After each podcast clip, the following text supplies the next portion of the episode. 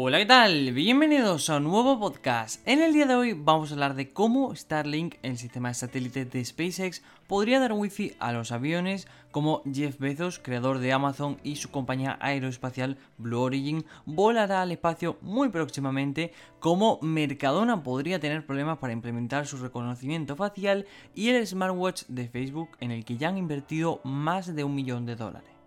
Bien, SpaceX quiere dar un paso más con Starlink, su servicio de Internet por satélite. Y para ello, la empresa de Elon Musk buscará solucionar uno de los problemas que afectarán a miles de viajeros, no poder tener wifi en el avión.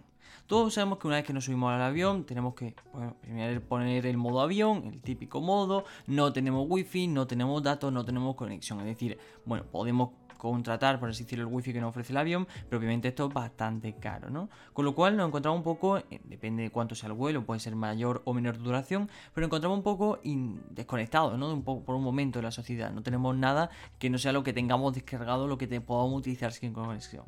Pues bien, Jonathan Holefer, el vicepresidente de ventas de SpaceX, ha explicado durante el Connected Aviation Intelligence Summit que la compañía ya se encuentra en negociaciones con múltiples aerolíneas para aprovechar Starlink y dar cobertura de red. Según sus propias palabras, tenemos nuestro propio producto de aviación en desarrollo y ya hemos hecho algunas demostraciones hasta la fecha y esperamos que ese producto esté finalizado para ser puesto en aviones y en un futuro muy cercano. Según como digo, ha explicado desde Starlink y según describe el propio medio The Verge. Bien, actualmente Starlink está disponible en fase beta, también en España, ¿no? Con un hardware que cuesta 499 euros y su servicio es de 99 euros mensuales. Según describe el servicio a través de su satélite, de momento podemos esperar entre 50 y 150 MB por segundo y una latencia entre 20 y 40 milisegundos. Como digo, por el momento. Desde que comenzó este proyecto en 2018, SpaceX ha lanzado más de 1800 satélites de Starlink en un total de los 4000 satélites que aspiran a lanzar para completar la cobertura a nivel global. Es decir, ahora mismo nos encontramos con casi la mitad de todos los satélites que van a ir lanzando. Debemos tener en cuenta que esto se está haciendo casi, mm, se están haciendo lanzamientos casi dos, incluso tres veces en el mismo mes, ¿no? Con lo cual, Obviamente SpaceX está avanzando con su proyecto de una forma increíble. Ahora mismo, como digo, podemos contratar una fase beta, pero tampoco ahora mismo en general, si lo vamos a contratar, si vivimos en casa, obviamente, pues 150 por pagar 99 euros al menos puede parar, para, parecer un poco caro, cuando podemos tener a lo mejor 600 por ese mismo precio, ¿no? Con lo cual, obviamente, por el momento no lo, no lo necesitamos, pero por ejemplo, esas personas que están viajando constantemente, digamos, por ejemplo, tiene una furgoneta o es una persona que se mueve mucho, no vive en una casa precisamente, pues esto te lo soluciona un poco todo, ¿no? Pero como digo, se encuentra en fase beta, llegará un momento en el que si está bien planteado, que como se supone que está, llegará un momento en el que esto sustituirá un poco al internet de casa, ¿no? Comenzará esto también a abaratarse, obviamente, al ser en fase beta, ser un producto más exclusivo, por así decirlo, tiene estos precios, pero llegará un momento en el que tendrán que meterse un poco en la competitividad de los mercados del internet y comenzar a bajar los precios, ¿no? Pero bien, ahora además apunta, como digo, a las zonas rurales, que desde Starlink también se fijan en la altura. Bien, la conectividad de los aviones será distinta a la que podemos tener en el suelo, independientemente de lo alejados que estemos de los centros urbanos, y en el caso de Starlink para usuarios de tierra, como digo, tenemos estaciones terrestres que pueden proporcionar un servicio estable, ¿no? Es decir, como lo que comento ahora mismo, que ahora mismo pues no necesitamos, no hacemos mucha falta porque lo que nos ofrece Starlink nos lo ofrece cualquier compañía de internet, ¿no? Pero, sin embargo, los aviones, como digo, no se puede depender de estas cuando estás viajando, por, por ejemplo, por encima del océano, ya sea cuando estás cruzando de Europa a América o simplemente un viaje de, no sé, de cualquier lado, ¿no? llega un momento en el que pierde esa conexión. Pues bien, para la conectividad a gran altura, los satélites de Starlink se enlazan entre sí mediante láser. Y como digo, esta es una solución perfecta. Por el momento esta función no está disponible, pero Holefer, bueno, perdón, Hofeller explica que sí será posible la próxima generación de satélite Starlink que ya se está desarrollando y sería lo que permitirían ofrecer wifi en los viajes en avión. Hoy en día, como digo, el wifi en los aviones es lento y muy caro, pero la promesa de Starlink es tener una gran experiencia más cercana a lo que los usuarios estamos acostumbrados. Como digo, básicamente, en general los usuarios medios, pues no, yo al menos, por ejemplo, no viajo mucho en avión, pero sí que es verdad que si alguna vez habéis viajado en avión, o no sé, si viajáis constantemente viajáis en avión, sabéis de sobra que eso, el tema del wifi es un problema. Obviamente, en general, los viajes de avión, a no ser que vaya, pues no sé, de un continente a otro, ya sea, no sé, de América a Europa, que son viajes más largos, en general, pues tampoco son muy largos, ¿no? Es decir, podemos vivir dos o tres horas sin, sin tener que utilizar el wifi, o como digo, pagar un poco, aunque los wifi, como digo, del avión suelen ser bastante caros, con lo cual ya depende de cada persona, es decir, si a ti no te importa pagar por seguir ofreciendo wifi, pues adelante, aunque también hay que decirlo que es bastante lento, ¿no? Es como estos wifi de los colegios públicos, pues un poco lo mismo. Pero bien, la pregunta del millón es ¿cuándo? Por el momento no tenemos una respuesta concreta, aunque sí algunos comentarios que apuntan a que será más temprano que tarde. Pero es que uno de sus rivales directos, OneWeb, también presente en aquel evento, ha apuntado que ellos tienen preparado un servicio similar para la mitad del año próximo y tal vez incluso antes. Con lo cual, posiblemente esto ya empieza un poco a ser no solo ya la competencia entre las compañías de internet, de, digamos las terrestres, ¿no? Movistar, etcétera, eh, Vodafone, que hacen su super campaña, ¿no? De super rebaja, y luego sus compañías low cost, etcétera. Pues ya llega un momento en el que ahora pasamos al, un poco a la competencia entre estas compañías aeroespaciales que te ofrecen wifi en cualquier lado, con muy buena, una baja latencia, con mucho, no sé, con pues, poco, digamos así, poco retraso, ¿no? Etcétera. Con lo cual aquí vemos un poco la competencia y esto es lo que a nosotros, entre comillas, nos va a beneficiar porque, digámoslo así, que OneWeb te ofrece el hardware por 300 y eh, un pago mensual de 50. obviamente Starlink si no quiere, eh, hay, digámoslo así, que una de las estrategias de fijación de precio que se da es la, subida de precio, ¿no? que se conoce como desnatación del mercado, es decir, tú subes un poco los precios para quedarte, hacer como tu producto como si fuera un poco de calidad, ¿no? Entonces, si a menos que Starlink quiera seguir un poco eso, es más o menos lo que sigue, por ejemplo, Apple, es decir, Apple podría perfectamente rebajar su no sé, su iPhone 200 euros perfectamente. Pero sabe que quien compra un iPhone no es un usuario cualquiera, es un usuario que paga la calidad. Pues pasa un poco lo mismo, a menos que Starlink quiera seguir esta estrategia de quien pague sus 99 euros y sus 499, sabe que es una persona que va a pagar por su internet. A menos que quiera seguir eso, ya os digo que comenzará más tarde, más temprano, una guerra por una bajada de precio entre OneWeb, Starlink y futuras compañías que se vayan sumando, ¿no? Pero bien, como digo, la verdad, bastante interesante esto porque, hombre, aquí el ejemplo de, de los aviones, ¿no? Porque es bastante sorprendente, pero como digo, en cualquiera, es decir, si va a un viaje en barco, si va, no sé, si va en medio de la montaña donde no llega cualquier eh, compañía, pues ahí puede incluso Starlink ganar un poco de terreno, ¿no? Pero bien, como digo, la verdad que esta noticia es bastante interesante porque es un futuro que en 2018 veíamos, bueno, va a lanzar 4.000 satélites, vaya ida de olla. Pero me acuerdo incluso cuando subí la primera, el primer lanzamiento de Instagram, subí el post, que creo ahora ni lo tengo público, creo lo archivé, pero me acuerdo, era, veía ahí el Falcon lleno de, vamos, digámoslo así, de, pues, de satélite y de todo. Y ahora no se hace nada raro. Cada semana, cada dos semanas, incluso tres veces, vemos, pues, ¿cómo va? 60 satélites al espacio, 60 satélites al espacio. Y como hemos dicho, ya van por 1800. Pero, como digo, su logro son 4000. Es decir, más o menos hacia, como han dicho, 2022 más o menos, mediados finales de 2022, tendría completamente su servicio al 100% con sus 4.000 satélites y eso ya será otro nivel, ¿no? Pero ya esperaremos para ver eso. Bien, el primer vuelo espacial de Blue Origin tendrá un tripulante muy, muy, muy especial. Ni más ni menos que el, el conocido como Jeff Bezos, creador de Amazon y de la empresa Blue Origin, con la que cualquiera que tenga el suficiente dinero podrá convertirse en el primer turista espacial. Bueno, uno de los primeros turistas espaciales. Y Bezos lo anunciaba en Instagram en un vídeo en el que además mostraba cómo invitaba a su hermano Mark en, a ese, como digo, vuelo inaugural. Un tercer asiento lo ocupará quien pague el elevado precio de un billete que se sigue subastando y que de momento se sitúa a un precio bastante bueno de que hace tres días estaba a 4,8 millones de dólares. El fundador de Amazon contaba en ese vídeo cómo desde los 5 años tenía el sueño de viajar al espacio. ¿Quién no, no? El 20 de julio haré ese viaje con mi hermano, la aventura más grande con mi mejor amigo, añadía el propio Bezos en el vídeo. Bien, el vuelo inaugural, eh, como digo, estará tripulado por una tercera persona que tendrá que hacer la puja más alta para conseguir este billete.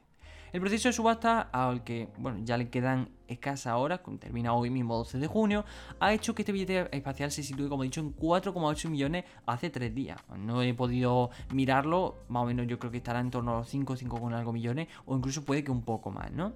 Bien, la cantidad pagada se donará a una fundación llamada Club for the Future y el vuelo estará tripulado, como digo, por 6 pasajeros, de los cuales 3 serán turistas espaciales, obviamente Jeff, Jeff Bezos, el, como he dicho, el magnate de Amazon, su hermano Mark Bezos y el tercer turista espacial que será, tú sabes quién será, pero mucho dinero tiene que tener, ¿no? Y también obviamente pues será entonces cuando eh, juntos viajarán cerca de 100 kilómetros de altura y será cuando experimenten la baja gravedad y puedan ver vistas espectaculares de la Tierra antes de volver a aterrizar en nuestro planeta minutos después. Bien, Blue Origin ha querido mostrar un poco que en menor tiempo, poco tiempo, por así decirlo, comparándose un poco con, con SpaceX, la anteriormente mencionada, darse cuenta de que, bueno, nosotros, vosotros estáis, que si aliando con la NASA, llevando astronautas a la Estación Internacional, que si con vuestros satélites, pero nosotros somos una compañía más joven, más nueva y que ya estamos llevando turistas espaciales, ¿no? Es decir, darse un poco ese caché de que si este y esperemos que sí, obviamente no se lo arriesgarían si no fuese a salir o sea, si no fuese a salir bien el vuelo. Em, obviamente esto da un poco de que si sale bien el vuelo, no hay ningún problema, todo acaba bien y perfecto. Esto dirán, oh, bueno, mira, fíjate, podemos ofrecer ahora en vez de 6, 8 personas. Y esas 8, bueno, que paguen, no sé, si se ha subastado por casi más de 5 millones, quién sabe cuál será el siguiente, ¿no? Pero comenzar a hacer un poco eso, la gente que quiera ir al espacio, para que pague lo que el billete, se le pone un precio fijo, lo que sea, y demostrar que, bueno, SpaceX está muy chula, pero Blue Origin, está llevando a la gente al espacio por un precio moderado para quien tenga dinero, obviamente, y que pueda experimentar la gravedad y ver una vista que no puede ver cualquier persona, ¿no? Con lo cual, ahí está lo interesante de Blue Origin porque se sitúa como un poco eso, la, candidata a rivalizar los viajes de turistas de SpaceX, que como he dicho, ya tienen pensado, SpaceX ya tenía planeado eh, un vuelo con turistas, con aquel inversor chino, e incluso eh, bueno, un, asiento que se estaba subastando también, pero ese asiento se estaba subastando entre bastantes personas sin dinero y luego las otras personas que quieran pagar por los otros asientos, ¿no? Es decir, no es la única Blue que está pensando en esa idea, lo que pasa es que ha querido desarrollarla un poco antes como siempre, ¿no? Bien, su hermano Mark Bezos es cofundador de una firma de capital de riesgo y también director de la Bezos Family Foundation, que es una ONG educativa. Bien, ambos por tanto serán los dos primeros tripulantes conocidos del cohete reutilizable New Shepard y de su, cápsula, de su cápsula, perdón, Crew Capsule. Con lo cual, bastante interesante. Eh, próximamente lo veremos. El vuelo en julio. Y Oye, la verdad que muy interesante porque tampoco es que quede mucho tiempo para que veamos el, 20 de julio, es decir, nos queda un poquito más de un mes para que veamos si este vuelo finalmente sale bien, que con más que un montón de probabilidades de que salga bien, podría la verdad que ser yo creo que una pequeña revolución, un pequeño paso más, porque recordemos que tampoco la gente que hasta ahora ha ido al espacio en general suele ser pues gente muy experimentada, em, gente que o va a la ISIS, o bueno, perdón, a la, Estación Internacional, etcétera, o gente que suele ser pues científico, biólogo, etcétera, gente muy preparada, pero puede que este tercer asiento a ver, Jeff Bezos precisamente no es el astronauta ideal, ¿no? Pero bueno, el magnate de Amazon junto a su hermano y junto a ese tercer asiento que quién sabe quién puede ocuparlo, lo sabremos hoy probablemente. O incluso no me acuerdo, no recuerdo bien si era hoy cuando se, sabía o iba a haber otra pequeña subasta entre los últimos candidatos o algo así querían hacer para incluso a un arma, no solo la cantidad de dinero, sino a un arma que quien esté dispuesto a pagar, que pague, ¿no? Bien, pasando un poco a la tercera noticia, bastante interesante, es el reconocimiento facial de Mercadona que no seguirá adelante. Bien, la justicia a través de la Audiencia Provincial de Barcelona, aquí en España, se ha pronunciado sobre uno de los casos del sistema de Mercadona implementado en julio de 2020 y ha concluido que existe una violación de la privacidad. Bien, según el auto judicial que ha obtenido el diario.e, con el sistema de Mercadona no se está protegiendo el interés público, sino más bien los intereses privados o particulares de la empresa en cuestión. El reconocimiento parcial de Mercadona fue creado para detectar personas con una sentencia firme de orden de alejamiento del establecimiento en tan solo, bueno, incluso menos de 0,3 segundos. Bien, según explicaba la propia compañía, el sistema fue desarrollado siempre en constante contacto con la autoridad correspondiente para garantizar la total protección y todas sus garantías legales, como digo, según explicaba el propio Mercadona. Bien, un año después, la justicia ha concluido que el reconocimiento facial puede suponer un riesgo en uno de los supermercados donde se solicitó implementar. El reconocimiento facial exige garantías reforzadas, según explica un informe de la Agencia Española de Protección de Datos, también conocida como APD, AEPD. La propia AEPD inició entonces una investigación sobre el reconocimiento facial de Mercadona y, bueno, todavía sigue en curso por la que todavía no se han pronunciado. Bien, según el auto emitido para el caso de Barcelona, se habrían vulnerado las garantías adecuadas en orden a la protección de los derechos y libertades de los intereses no ya solo de los que han sido penados y cuya prohibición de acceso le incumbe, sino del resto de personas que acceden al citado supermercado.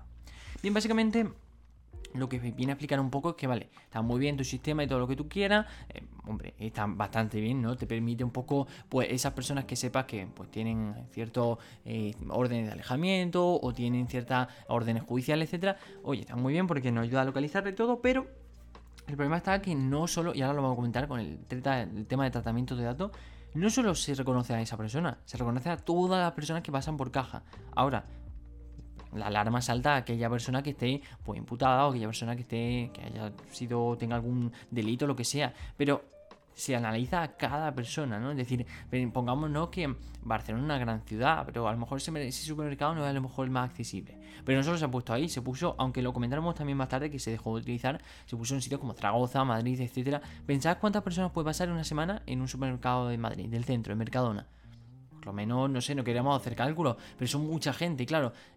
Eh, ¿Cómo explicar qué pasa con todos esos datos? Es lo que tenía que explicar un poco Mercadona y eso es lo que le ha trastocado, por así decirlo, más al, no solo a, como digo, a la Audiencia Provincial de Barcelona, sino a esta agencia de la protección de datos, ¿no? Bien, como digo, la resolución, em, bueno, pues sí, básicamente la resolución eh, parte de la defensa de dos personas condenadas por un robo con violencia en 2018, donde se argumentó que los penados no tenían prohibido el acceso a ningún otro supermercado. Bien, para los jueces de la Audiencia Provincial de Barcelona, la medida del reconocimiento facial es en este caso desproporcionada. Un tribunal de Barcelona no ha utilizado que se instale el sistema en un supermercado concreto de Barcelona para ayudar a cumplir el orden de alejamiento de dos individuos violentos condenados por robo, según explicaba desde Mercadona. Obviamente esto suena muy bien, es como, ¡buah, qué mala la justicia, ¿no? Y todo lo que tú quieras. Pero al fin y al cabo, es un poco lo que hablamos, ¿no? El tratamiento de datos. Porque el uso del reconocimiento facial en Mercadona generaba dudas, como he dicho. Entre un poco el origen de la base de datos, que Mercadona solo puede tener acceso a la base de, perdón, a la base de datos al de los juzgados. Y los juzgados no tienen por qué tener mi cara, explicaba Jorge García Herrero, abogado especializado en la protección de datos. Bien, aunque no guarde las imágenes en un tratamiento, la clave es de dónde saca Mercadona las imágenes de los delincuentes. Y es ahí la cosa de donde hablamos, ¿no? El sistema de Mercadona hablaba de un proceso instantáneo de 0,3 segundos. Sin embargo, los jueces apuntan que a porque muy rápido que sea, existe una violación de la privacidad. Y tanto el argumento de la rapidez como el del tratamiento de datos caen por su propio peso. Como digo, finalmente, a pesar de implementar en diversas tiendas este sistema, no pasará de las pruebas y además explican que hace tiempo que dejó de utilizarse. Todo esto está muy bien, pero claro, aquí viene un poco eso, ¿no? Por ejemplo, en Amazon Em, no sé si lo habéis visto, hay diversos supermercados de Amazon, pues con la mano, con la cara, con el ojo, te puede identificar ante tu cuenta, todo, los pagos, etcétera, está muy guay, ¿no? Pero Mercadona quería decir esto un poco porque, bueno, todos sabemos que se producen en los supermercados más pequeños, de barrio o incluso en los grandes, siempre se producen robos, ¿no? Es algo bastante común. Entre una persona roba lo que sea, etcétera, una vez le pillan y otras no. Pero bien, en Mercadona quería ayudar un poco a eso, ¿no? A a solucionar el problema típico de los robos en los supermercados, instaurando, bueno, instaurando mejor dicho, instalando este sistema de reconocimiento facial. El único problema es que ahora mismo la protección de datos es un tema, bueno, eso siempre ha tenido que serlo, pero ahora mismo con todo lo que vivimos en un mundo un poco que, bueno, no sé, tenemos la huella en el móvil, el reconocimiento facial y la huella que en otros móviles de nuestras personas y luego las firmas digitales por ahí y tenemos, pues no sé, tenemos como muchas identificaciones por ahí, no suelta. Y la protección de datos es muy importante, contraseña, eh, identificación, etcétera. Y por ello, obviamente este sistema suena muy bien en la cabeza de cualquiera. Dice, hombre, si me van a, solucionar que los robos en supermercados bajen o incluso podamos coger a aquellas personas que están condenadas por robo y evitar que vuelvan a robar, pues eso no es muy bien. Pero el problema es la protección de datos, ¿no? Es decir, aunque esas personas pues tengan que ir a la cárcel o lo que sea, al fin y al cabo cada persona tiene derecho a mantener sus datos, su cara, su huella, como digo, su lo que sea, su ojo, lo que sea, está, tiene su derecho a mantenerlo en privado, ¿no? Es decir, ahí es donde entra un poco el conflicto entre, como digo, protección de datos y el sistema de reconocimiento facial de Mercadona.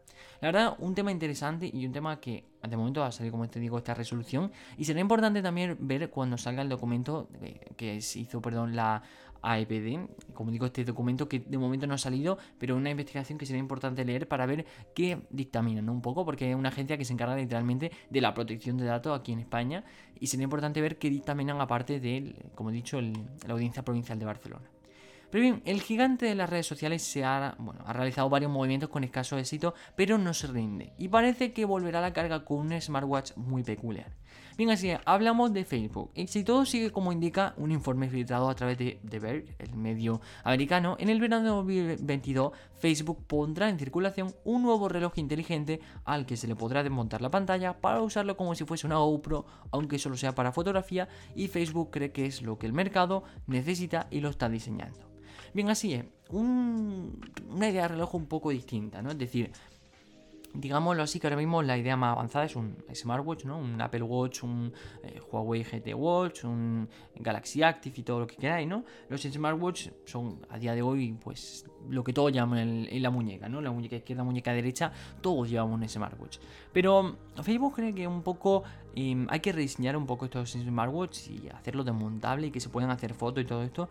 Yo lo he visto de todo tipo de relojes, ¿no? Desde los relojes Casio, que me, acuerdo cuando tenían numeritos, que yo de pequeño flipaba, hasta, sí, bueno, hemos visto en Facebook, no, bueno, no fue Facebook, pero hemos visto empresas que han desarrollado relojes con cámaras para que los padres puedan hacer llamadas a través de los relojes y se los ponen a los niños y todo. Hemos visto miles de ideas de más smartwatch, unos que han triunfado, circulares, cuadrados, otros que no han triunfado tanto, pues más gordos, más finos, marcas que se han quedado de lado, etcétera. Pero ideas hemos visto mucho. Bien, según cuenta este informe interno de Facebook que se ha filtrado, el futuro smartwatch de la compañía llegaría plenamente integrado con los servicios de la empresa. Algo más que obvio, ¿no? Esto significa que muy probablemente el login en el reloj se realizaría con nuestra cuenta de Facebook y que tendríamos, entre otras cosas, acceso completo tanto a Facebook, Instagram y WhatsApp. Bien, esta integración con Instagram y Facebook justificaría en cierta medida las características más llamativas de este futuro reloj, aún sin confirmar por la empresa y hablaríamos de un reloj con una cámara frontal situada sobre la pantalla y otra cámara situada en la espalda de la caja. Esta caja se podría extraer de forma que hiciésemos fotografía directamente con el reloj para después publicarla o enviarla al teléfono móvil. Bien, una vez terminada la fotografía, devolvemos el reloj a una pulsera que no habríamos tenido que separar de la muñeca y a bordo de este reloj llegarían sensores clásicos como los de movimiento, inclinación y amén de infrarrojos para medir el pulso, sueño y quién sabe si puede puede, esto ya sería mucho avance, la saturación de oxígeno en sangre, ¿no? Bien, aunque no hay más datos acerca del reloj, se espera que llegue obviamente con conectividad LTE integrada gracias a una eSIM y lo que permitiría usarlo de forma un poco autónoma, pudiendo realizar llamadas y videollamadas sin tener el teléfono móvil cerca. Bien, el informe indica que no obstante Facebook habría invertido ya cerca de mil millones de dólares en el desarrollo de su reloj, una gran suma. Bien, la verdad que es muy interesante porque obviamente es una idea que no sabemos, como he dicho, esta es una filtración, puede ser algo que ya se haya descartado y todavía no sepamos, o puede ser que, como digo, en 2022 finalmente veamos este smartwatch, ¿no? Pero una idea que habría, no sé, no, no quiero ni calificar la idea de buena o mala, habría que verlo y habría que ver que, finalmente que este producto que tan raro nos suena en la cabeza, que se convierte, ¿no? Finalmente. Pero bueno, hasta aquí el podcast de hoy. Espero que te haya gustado y te haya servido para estar totalmente informado de las últimas noticias, las cuatro noticias que yo considero más importantes de esta última semana. Y la verdad, oye, a mí me han encantado porque no solo que nos hayamos enterado de que el, bueno, el CEO de Amazon, Jeff Bezos, junto a su hermano y el que salga hoy, entre hoy y mañana, ganador de ese tercer asiento, vayan al espacio el próximo 20 de julio, sino también el tema del reconocimiento de datos y la protección de datos, también con el tema de Mercadona, que yo creo que es un tema muy interesante y que hoy en día está un poco al candente, ¿no? Es decir, un tema que se tiene muy en cuenta hoy en día. Y también, obviamente, nos hemos enterado de esta posibilidad que podríamos tener en un futuro de tener wifi en los aviones, que me parece una chula, aunque no, no viajo en avión, pero oye, entiendo que por la única vez que he viajado en avión, entiendo que el wifi es muy caro y estar una hora o más en internet se nos puede hacer un poco complicado hoy en día que vivimos tan conectados. Pero bueno, muchísimas gracias por escuchar el podcast, espero te haya gustado. No olvides seguirnos en todas nuestras redes sociales, tanto Instagram, Twitter, Telegram. Nos puedes encontrar en todos lados como arroba y tampoco olvides seguir este podcast si te ha gustado. Muchísimas gracias por escucharme, mi nombre es Miguel y nos vemos el siguiente sábado. ¡Adiós!